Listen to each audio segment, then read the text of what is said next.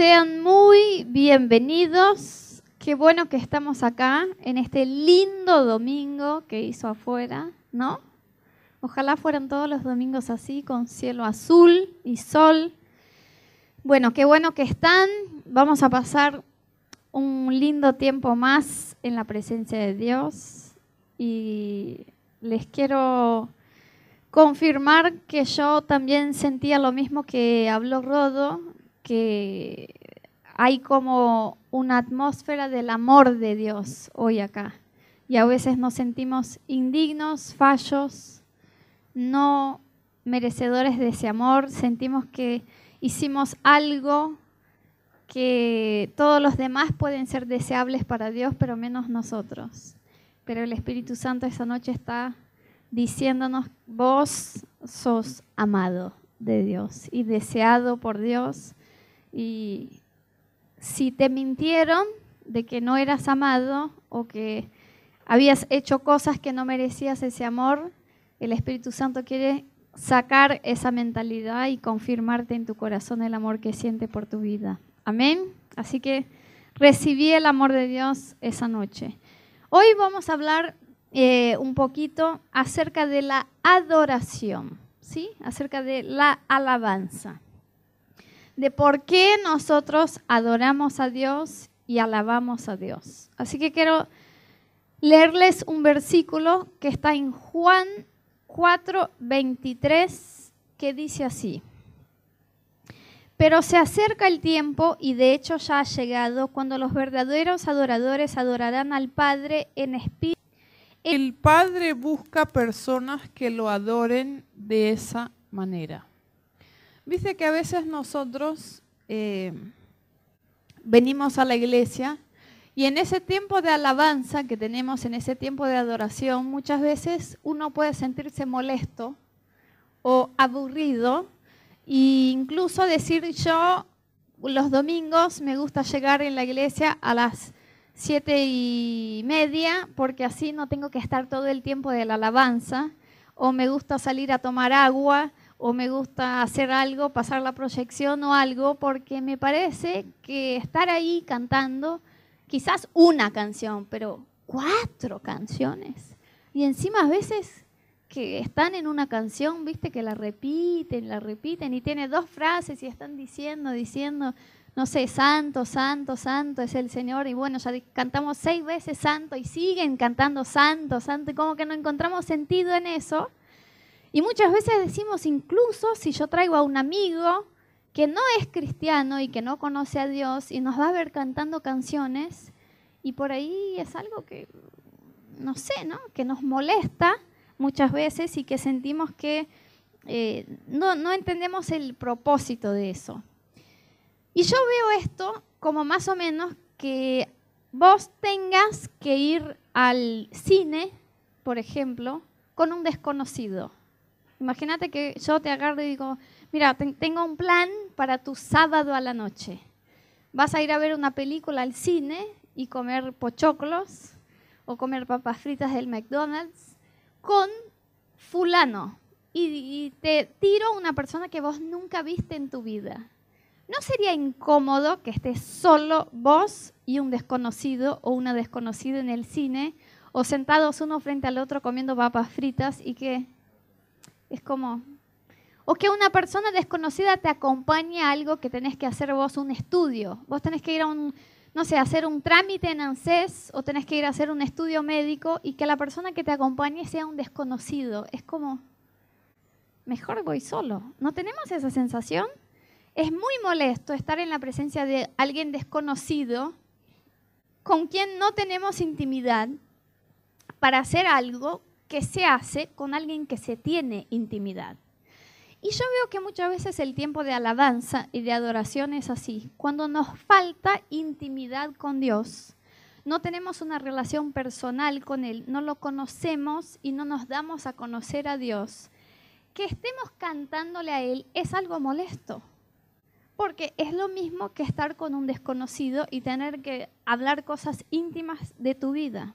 Entonces, hay una gran diferencia, y ya les hemos hablado de eso muchas veces, entre la religión y la relación con Dios. Entonces, si uno es religioso, o sea, sigue una religión, puede venir todos los domingos a la iglesia, puede leer la Biblia todos los días o leer todos los domingos, puede tener mucho conocimiento de la palabra de Dios, puede incluso decir, dice la Biblia, que Dios habita en el medio de la alabanza.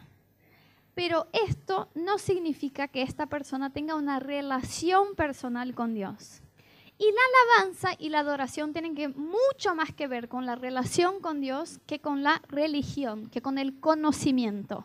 Entonces muchas veces tenemos el conocimiento de que la Biblia sí nos enseña a cantar canciones o a tocar instrumentos, a alabar a Dios o levantar nuestras manos, pero eso no pasa de un conocimiento mental, no llevamos eso a una relación con Dios.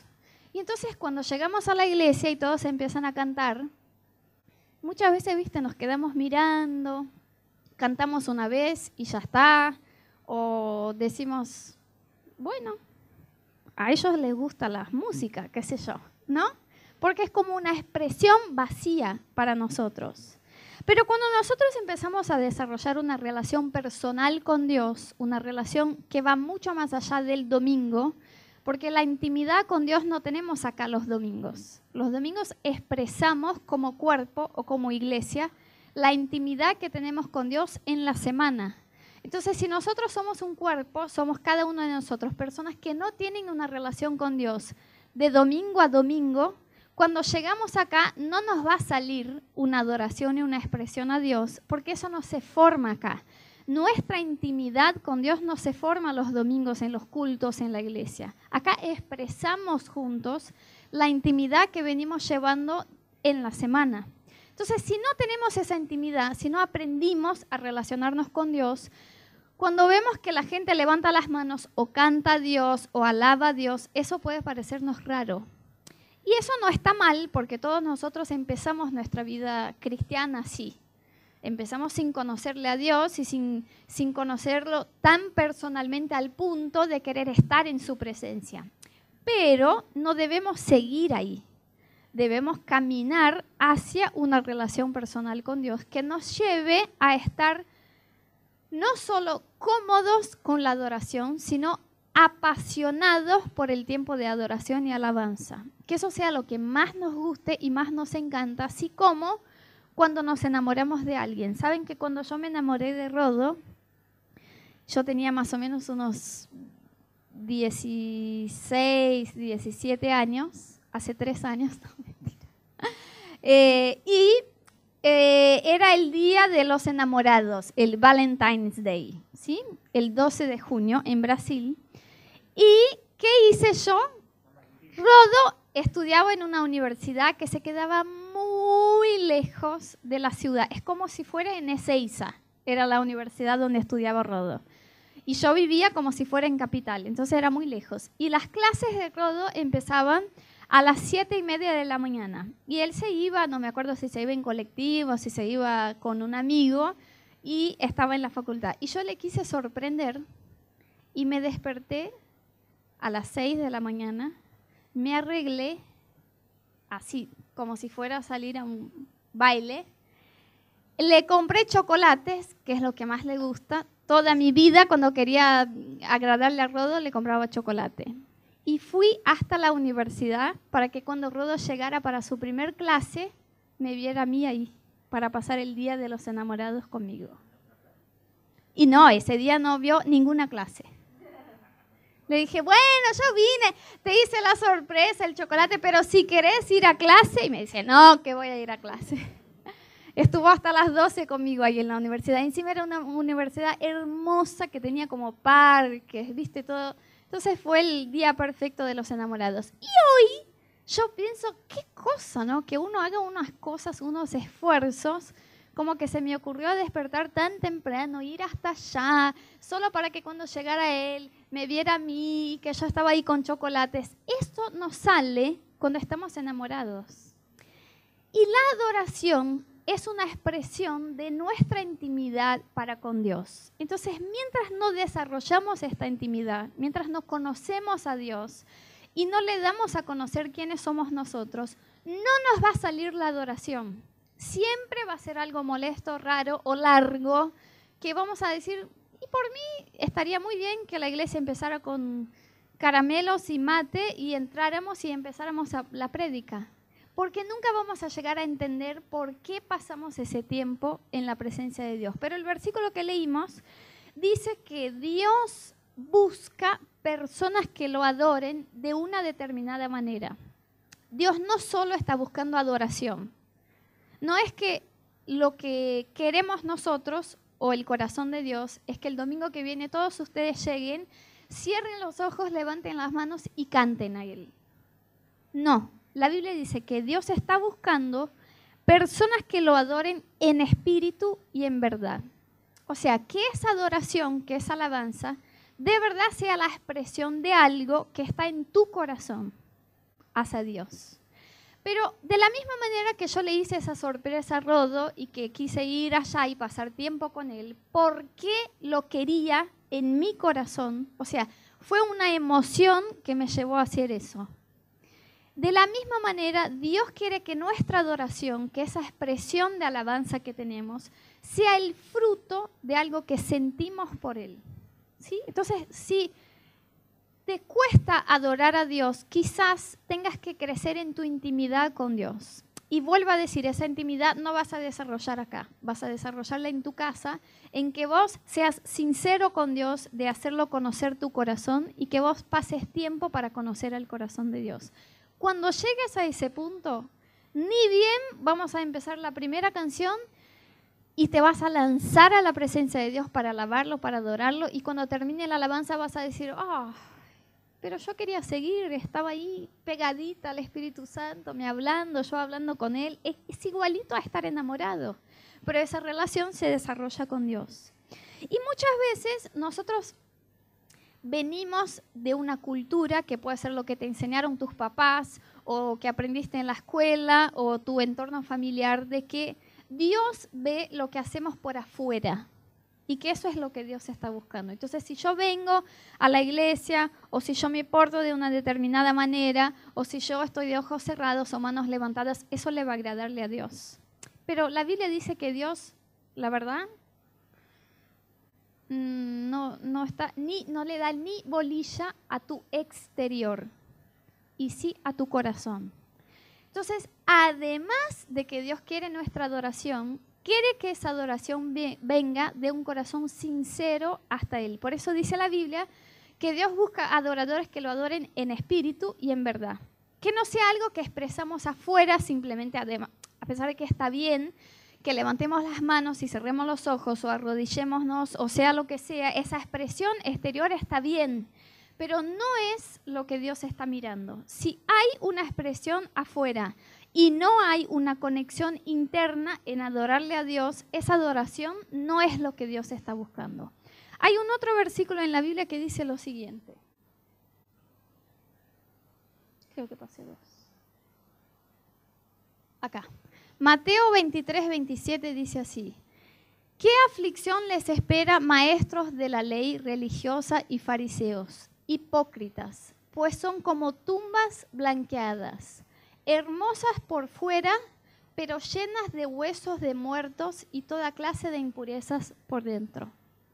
Jesús, cuando tenía que hablarle a los fariseos, que eran los religiosos, eh, por ahí nosotros hoy cuando leemos fariseos en la Biblia pensamos en gente que no le agradaba a Dios, pero tenés que entender que en este entonces los fariseos eran los representantes de Dios. Eran la gente que predicaba, la gente que ministraba la alabanza, la gente que enseñaba el pueblo sobre la Biblia. Esos eran los fariseos, los que más cumplían la ley de Dios.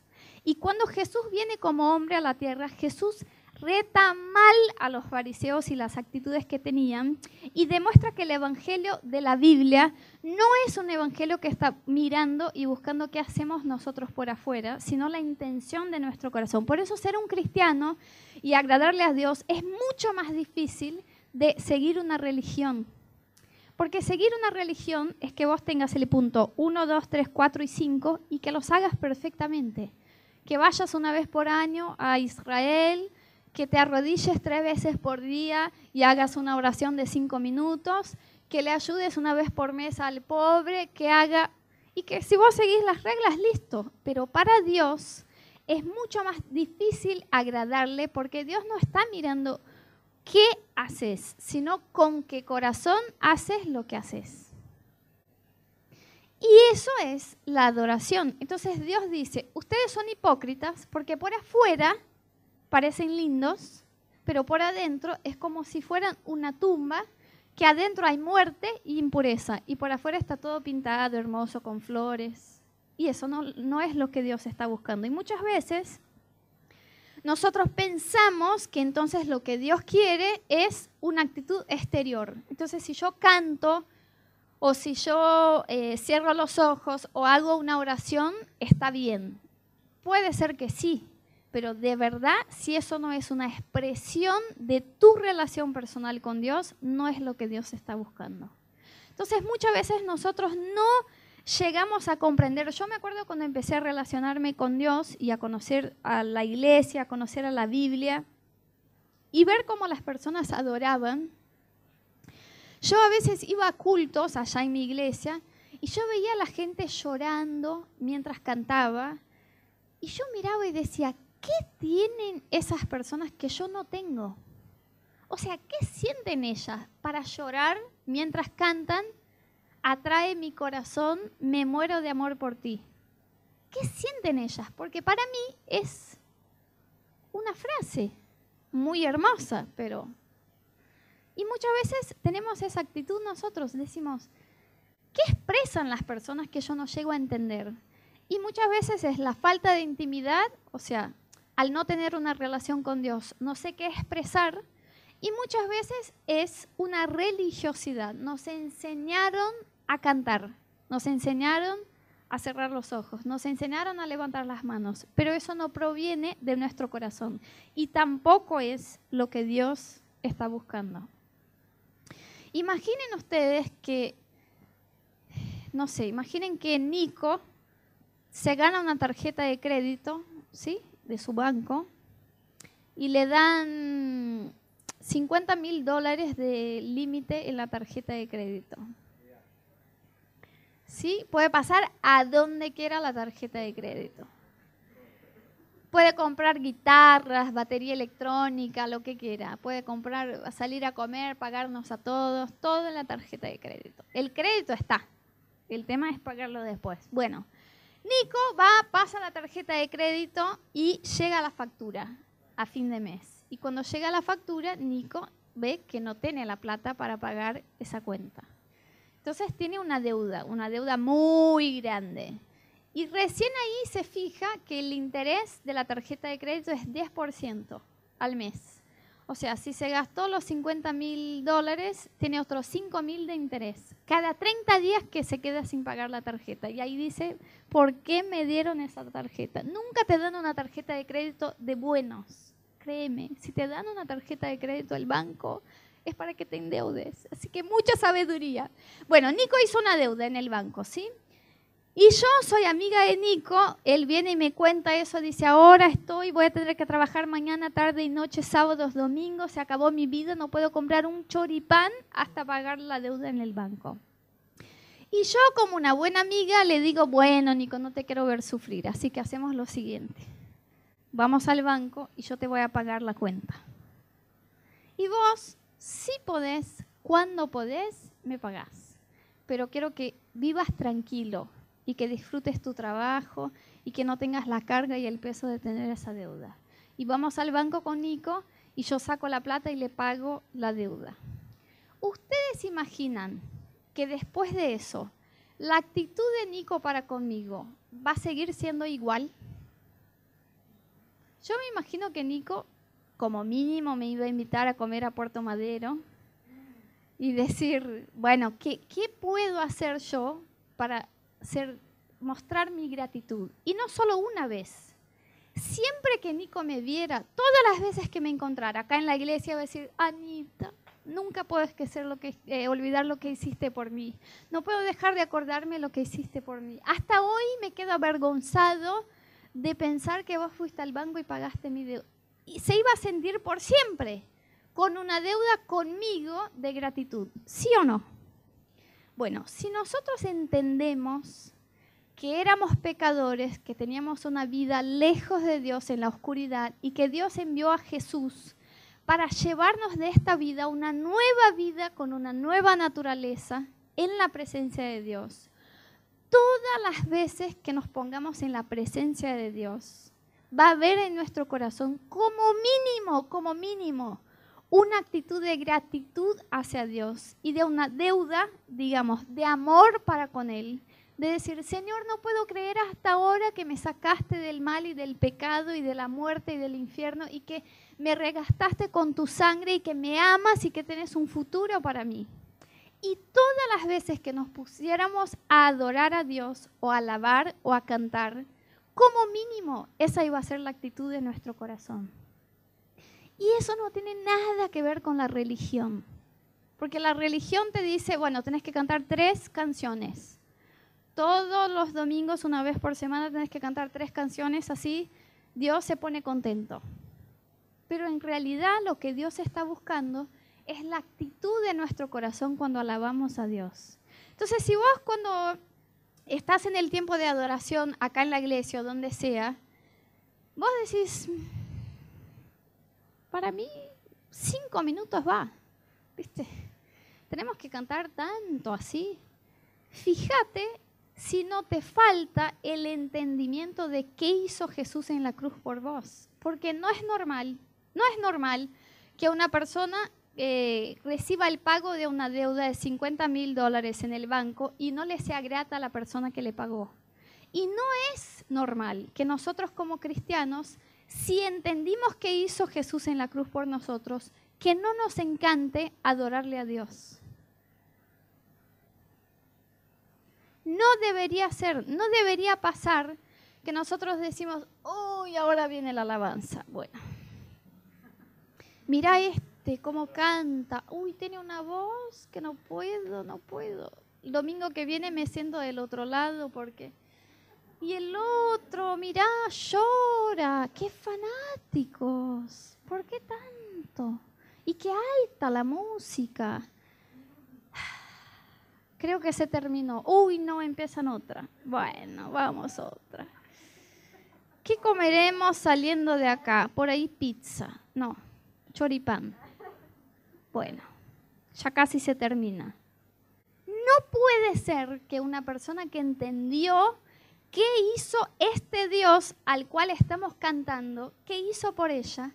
Que no tenga mil ganas de cerrar los ojos, levantar las manos y agradecerle a Dios y adorarle a Dios y lanzarse en la presencia de Dios.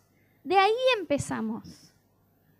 Yo, si pudiera, estaría dos horas haciendo alabanza en la iglesia. Es que sé que tenemos compromisos y tenemos que irnos porque el lunes eh, temprano empezamos a trabajar, pero me encanta estar en la presencia de Dios. Es más, yo tengo una dificultad, yo siempre le digo a Rodo, en mi tiempo de oración nosotros hacemos, eh, tenemos como una lista de cosas que oramos, los dos por ustedes, por la iglesia, por nuestra vida personal. Y yo le digo, me cuesta mucho porque a veces yo empiezo mi tiempo de oración siempre con alabanza, con adoración. Entonces, o prendo una canción o me siento yo al piano, pero siempre me gusta empezar entrando en la presencia de Dios para estar con Él. Y a mí me cuesta porque yo a veces estoy horas, una hora, dos horas, adorando y no oré por nada. Entonces se me termina el tiempo y digo, Señor, yo tenía tantas cosas que pedirte tenía que interceder por 23 personas hoy y me quedé acá. Me cuesta porque no quiero dejar de estar en la presencia de mi amado, de mi amor, para ir y pedir cosas. Me gusta más estar adorando. Es como que me digan, ¿Qué te gusta más? ¿Ir al cine con Rodo y estar ahí acostada en su pecho, escuchando su respiración o hacer una reunión con Rodo? No, me gusta estar con él para disfrutarlo. Es lo mismo con Dios. Debería gustarnos mucho más el tiempo de adoración y alabanza que cualquier otra cosa, porque entendimos que Dios hizo lo que hizo por nosotros en la cruz. Entonces yo creo que nosotros como iglesia y cada uno eh, personalmente, Dios quiere llevarnos a este nivel de adoración que es en espíritu y en verdad. Que no vamos a importarnos si canta bien la persona que está al lado, si no, y si se repite la canción, y qué hace. Vamos a decir, yo quiero expresar ahora mi corazón hacia Dios. Amén. Muy bien. Em, Saben que, eh, quiero leerles otro versículo. Saben que hay una historia en la Biblia que es muy conocida, que se pasó cuando David eh, se estaba trayendo el arca de la alianza, que era el arca que representaba la presencia de Dios a la ciudad. Y David estaba eh, detrás del arca cuando el arca entró en la ciudad. Y dice la Biblia que David alabó a Dios, pero una adoración muy genuina, muy sincera. Y miren lo que pasó, dice así la Biblia. Entonces cuando el arca del Señor entraba a la ciudad de David, Mical, hija de Saúl, se asomó por la ventana y cuando vio que el rey David saltaba y danzaba ante el Señor, se llenó de desprecio hacia él. Y cuando David regresó a su hogar para bendecir a su propia familia, Mical, la hija de Saúl, salió a su encuentro y le dijo, indignada, indignada, qué distinguido se veía hoy el rey de Israel, porque David era el rey, era la máxima autoridad de la ciudad exhibiéndose descaradamente delante de las sirvientas, tal como lo haría cualquier persona vulgar. Lo retó porque se expresaba de manera muy libre en adoración hacia Dios. Y seguimos diciendo, David le replicó a Mical, estaba danzando delante del Señor quien me eligió por encima de tu padre y de su familia. Él me designó como el líder de Israel, el pueblo del Señor, y de este modo celebro delante de Él. Así es, y estoy dispuesto a quedar en ridículo e incluso a ser humillado ante mis propios ojos. Y Mical, la hija de Saúl, nunca tuvo hijos en toda su vida. Entonces no es de la nada que la Biblia dice que Mical se quedó estéril. La Biblia cuenta esa historia y dice, fijémonos, David empieza a alabarle a Dios, levantar sus manos, bailar, expresarse, cantar, y esa mujer mira de la ventana y en su corazón dice, qué ridículo, es ridículo lo que hace.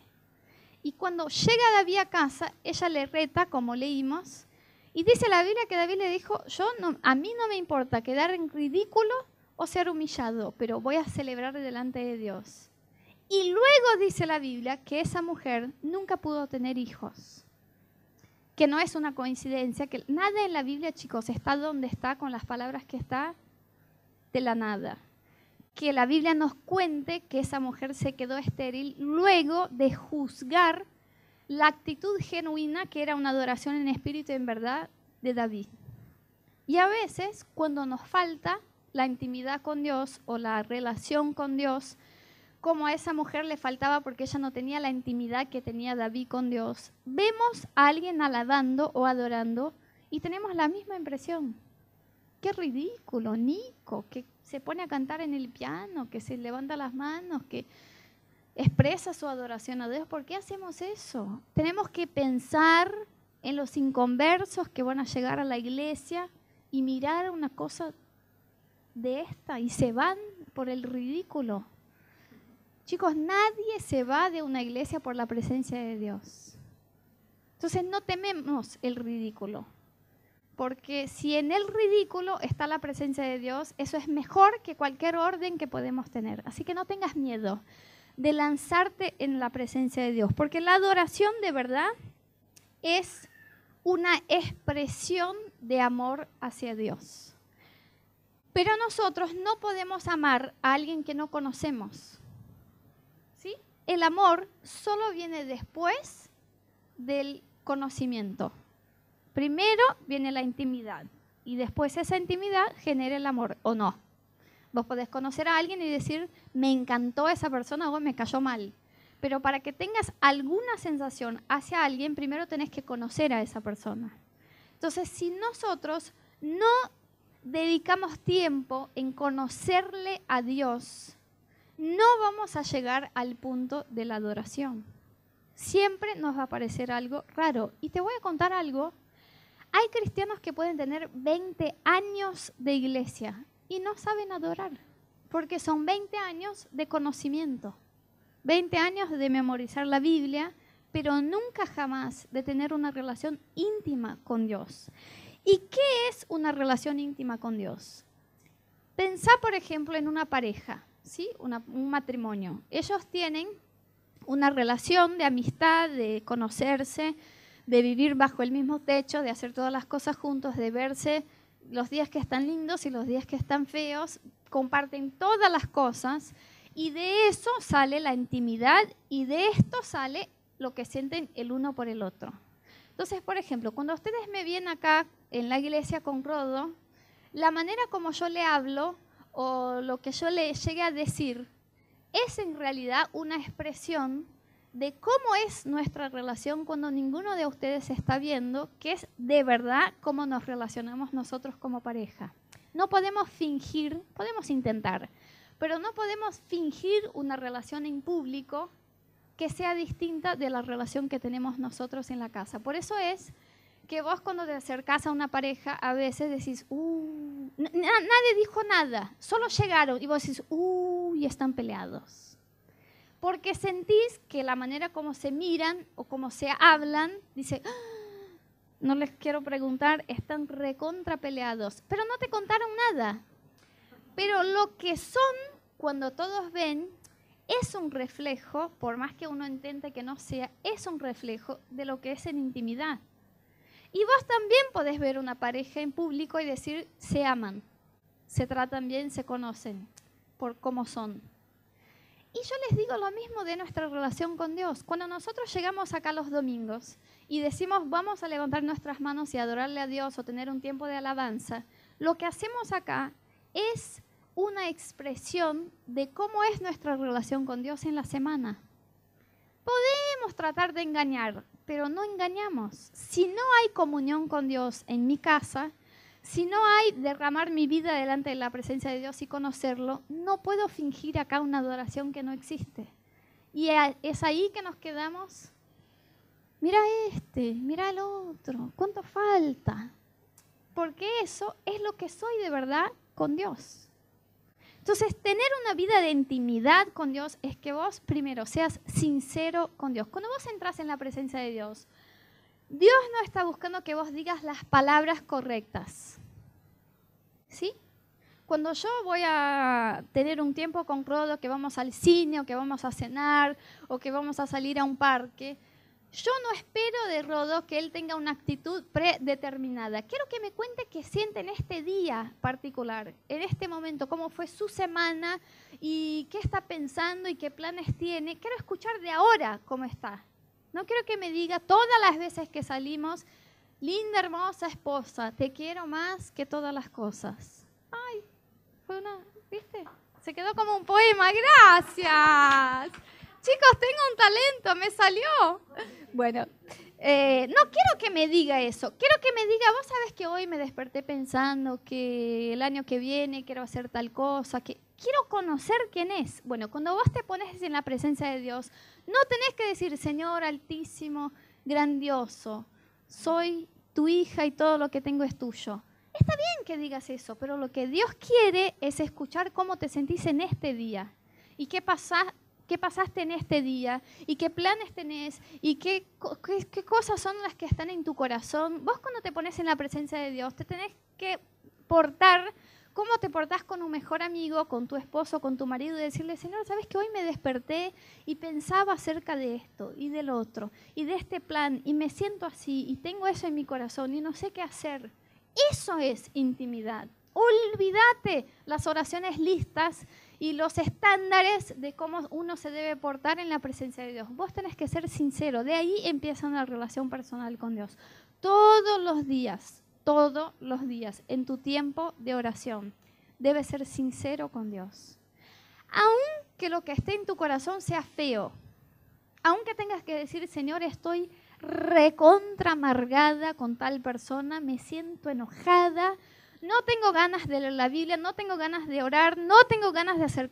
O que tengas que decir, Señor, estoy enojada con vos, porque me pareció que me fallaste con tal cosa. Sé que no es verdad, porque vos sos perfecto, pero siento que me fallaste y estoy siendo sincero. Eso es una relación personal con Dios.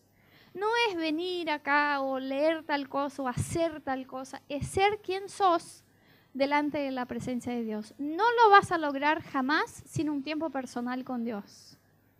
¿Sí? Nunca vas a lograr una relación personal con Dios sin un tiempo personal con Dios.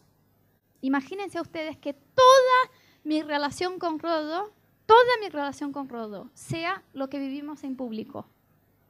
Cuando salimos de acá o cuando salimos de un lugar que estamos en más amigos, cada uno se va a su lado y no nos hablamos más. No hay intimidad. No, no es un matrimonio.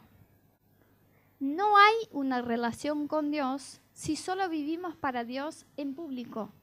Si solo cantamos en la iglesia, si solo oramos en la iglesia, si solo leemos la Biblia en una reunión de estudio bíblico, hay relación con Dios en el tiempo personal. Y esta relación que se va desarrollando así con sinceridad delante de Dios, que no solo vos vas a ser sincero con Dios, sino que Dios va a empezar a decirte cosas.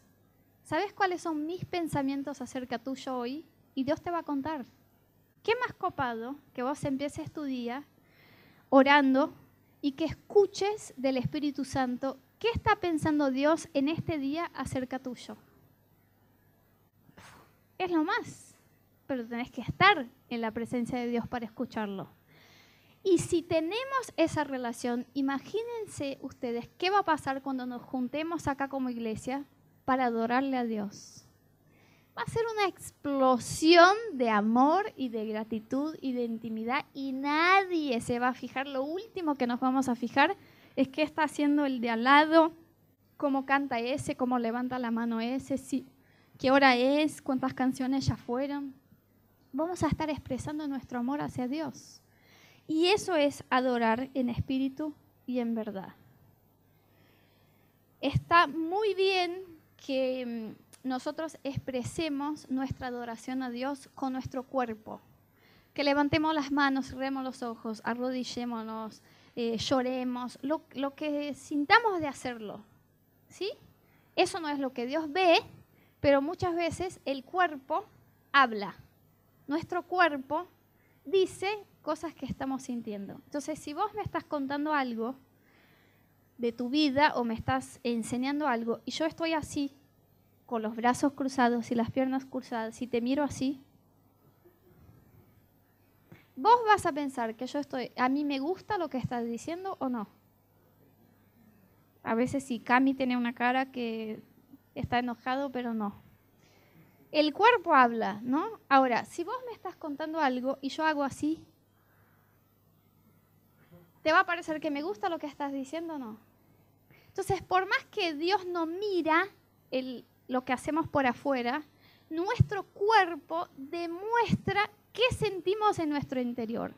Entonces, cuando saltamos en la alabanza, eh, Melissa, Rodo me mira, ¿y Melissa? pero voy a seguir alabando a Dios hasta el final porque hacemos juntas. Cuando saltamos, eh, ¿qué, ¿qué pasa? Estoy tan contenta y tan agradecida a Dios que no puedo solamente cantarlo, tengo que expresar con mi cuerpo. Entonces cuando levanto las manos o lloro o me arrodillo o bailo, está buenísimo porque en realidad es como si rebosara al exterior lo que siento yo en mi interior. Y somos libres para hacerlo. Y debemos seguir haciendo hasta el día que no digamos, yo quiero saltar el tiempo de alabanza de la iglesia porque la verdad, a mí me encanta la prédica y me encanta estar con ustedes, pero la música, no entiendo mucho el propósito. Bueno, vamos a desarrollar nuestra intimidad con Dios hasta que eso sea la parte más especial de la reunión para nosotros. Que tengamos que decir, chicos, por favor, dejen de cantar, tenemos que seguir para la palabra. Quieren estar con Dios, con Dios, con Dios. Saben que muchas veces nosotros decimos, eh, principalmente de la alabanza o de algunas actitudes que tenemos en la presencia de Dios, que parecemos fanáticos, ¿no?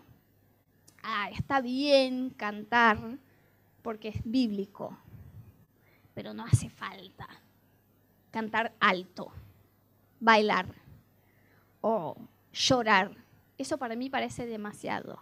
y la Biblia habla del orden en el culto. Y ahí agarramos cualquier cosa de la Biblia y distorsionamos para lo que queremos decir. No está hablando de esto cuando habla de orden en el culto. Pero si miramos, por ejemplo, esto, no nos parece fanático. Que un hincha se vaya al partido y que cuando esté ahí y su equipo marque un gol, que ellos estén pintados y con ropas y que griten y que salten, nos parece normal. Decimos, y está festejando su equipo, ganó Argentina. No nos parece demasiado fanático que alguien alquile un avión para pedirle a alguien casamiento. Ahí dice, te amo, por favor, casate conmigo. Decimos, el amor hace esas cosas. Está bien que el chico hizo eso. No decimos, qué desubicado. ¿Cuánta plata habrá gastado para que el avión diga, decirle a la chica, ¿te querés casar conmigo? No, decimos, está bien que haga eso. Me parece lindo. Es extravagante, pero es su amor hacia la chica. Nos parece bien que cuando la gente esté en un concierto, y entre al palco la persona que vinieron a ver, el artista, que todos griten como si les acabara la vida porque admiran demasiado a la persona que están viendo. Nos parece normal. Es más, hacemos eso cuando vamos a la cancha o cuando... Pero nos parece fanático levantar las manos y llorar y cantarle a Dios más de cinco minutos una canción. El Dios que envió a su Hijo para morir por nosotros y que cambió nuestro destino y que nos dio vida eterna y que es nuestro Salvador. Nos parece fanático alabarlo. Arrodillarse en el piso para cantarle a Dios. Ay, hace falta eso. Es un teatro. ¿Por qué la iglesia Nos parece mucho cantar a Dios y adorarle a Dios, pero eso decimos, está perfecto que esa chica cante así, que el, el otro día va a estar disfónica, no va a poder hablar de tanto que gritó en la cancha. Pero acá somos. Ya canté mis dos. Llévame, Señor, a tus cámaras de amor. A ver el Whats. Llévame, Señor, dentro de tu corazón. A ver, ¿quién me puso me gusta? Bueno, en ti. Llévame, Señor. Nos parece mucho.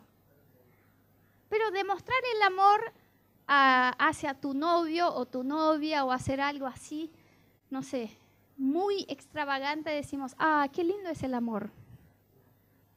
Pero qué lindo es nuestro amor para con Dios. Que no contenémonos y queremos cantar y llorar y arrodillar y levantar las manos y expresar nuestra adoración. Y eso es lo que dice la Biblia. Los verdaderos adoradores adorarán al Padre en espíritu y en verdad. Entonces Dios tiene que sacar mucha religiosidad y conocimiento de nosotros y llevarnos mucho más a la relación con Él para que seamos libres a este punto.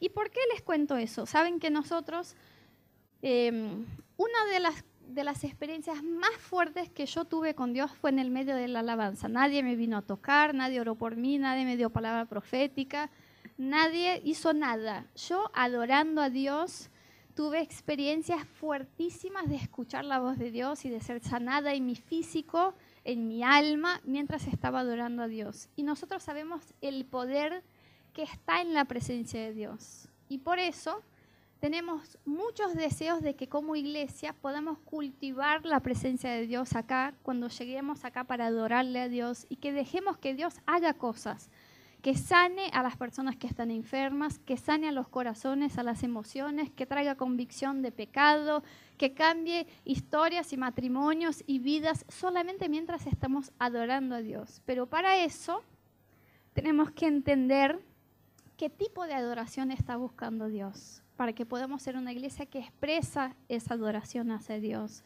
y que nunca vamos a mirar algo y decir, eso es muy fanático, eso va a ser lo mínimo, decir, yo iba al infierno por siempre.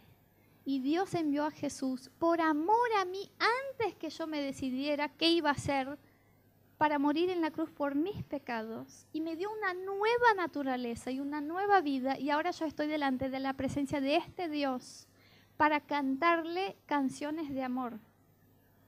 Y no voy a querer levantar las manos o adorarle o cantar o llorar o hacer lo que yo sienta en mi corazón. Queremos tener esa adoración y ese ambiente, pero eso muchas veces tiene que ver con que crezca nuestra intimidad con Dios. Así que hemos dicho, miles de veces, pero vuelvo a decirles, no negocien su tiempo con Dios. Saquen cualquier cosa de la agenda, menos su tiempo con Dios, que puede ser creciente, puede ser cinco minutos por día, 10, 15, media hora, una hora, lo que sea, pero que vos todos los días tengas ese tiempo de intimidad con Dios. Y de esto van a ser una relación con Él y de esto van a ser una adoración genuina y perfecta hacia Dios. Amén. Y muchas veces lo que tenemos que hacer es volver a enamorarnos de Dios. Porque yo eso lo que hice en mil, no sé, en 2005, 2004, de ir hasta la facultad de Rodo. Bueno, tengo que hacer las cuentas, chicos. Eh, muchas veces hoy, si Rodo me pide un vaso de agua, le digo, no, anda vos a la cocina, que te voy a traer un vaso de agua, estoy cansada, ¿no? ¿Qué falta? Volver al primer amor y decir, el mismo amor y pasión que tenía cuando te conocí, quiero tener hoy. Y a veces eso nos falta con Dios, de decir, Señor, yo sí tuve una vez esa relación de querer expresar mi adoración a full. Y hoy como que se me perdió. Bueno, Dios quiere hacernos volver otra vez o empezar por primera vez a tener ese amor y esa relación con Él. Amén. Así que hoy quiero que tengamos un tiempo práctico y voy a llamar a Nico y a, a Rodo para que podamos cantar una canción otra vez. Y te voy a pedir que vos te olvides del que está a tu derecha, a tu izquierda, de lo que vas a comer después de la reunión, si tienes hambre, si no, y que puedas fijarte en lo que hizo Jesús por vos, en tu gratitud hacia Él, y que puedas tener la adoración más sincera que ya tuviste, que puedas ser eh, una expresión de tu corazón hacia Dios hoy, de tu amor hacia Dios hoy, que puedas, eso va a ser muy rapidito, pero que podemos tomar esos minutos para ponernos en la presencia de Dios y expresarnos lo más sincero que podamos ser en nuestra adoración hacia Dios. Y yo creo que el Espíritu Santo, mientras hacemos eso, Él nos va a ministrar, Él nos va a hablar, Él nos va a llenar. Así que quiero invitarlos a que se pongan de pie. No tienen que estar así, si se sienten más cómodos sentados no hay problema, pero que con tus ojos cerrados y que puedas levantar tu voz, que puedas cantar a Dios esa canción y que juntos podamos hacer como un altar de adoración